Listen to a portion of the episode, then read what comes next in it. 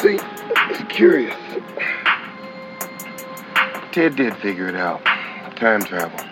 And when we get back, we're gonna tell everyone how it's possible, how it's done, what the dangers are.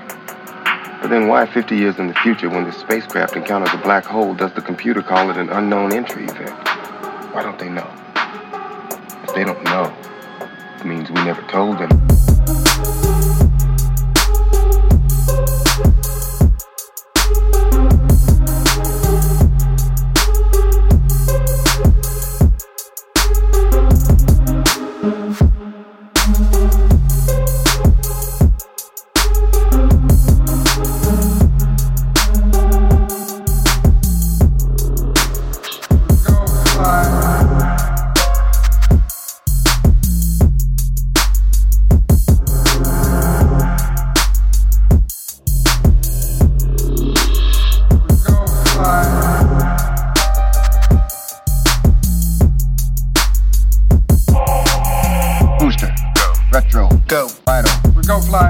Guidance Go.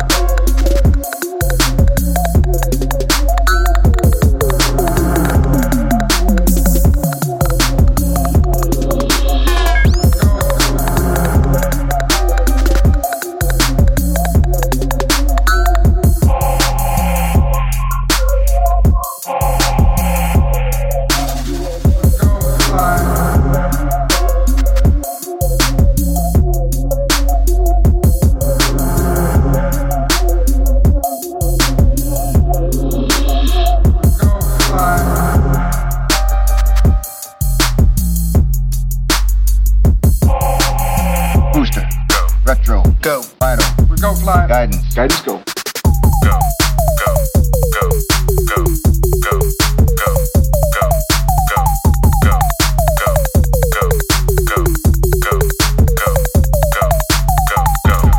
We're all gonna die.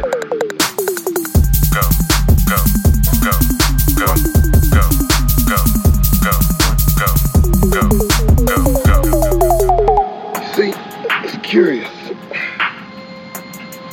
Ted did figure it out. Time travel.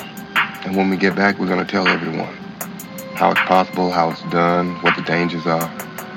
But then why 50 years in the future, when the spacecraft encounters a black hole, does the computer call it an unknown entry event? Why don't they know? If they don't know, it means we never told anyone. If we never told anyone, it means we never made it back. Yes, we died out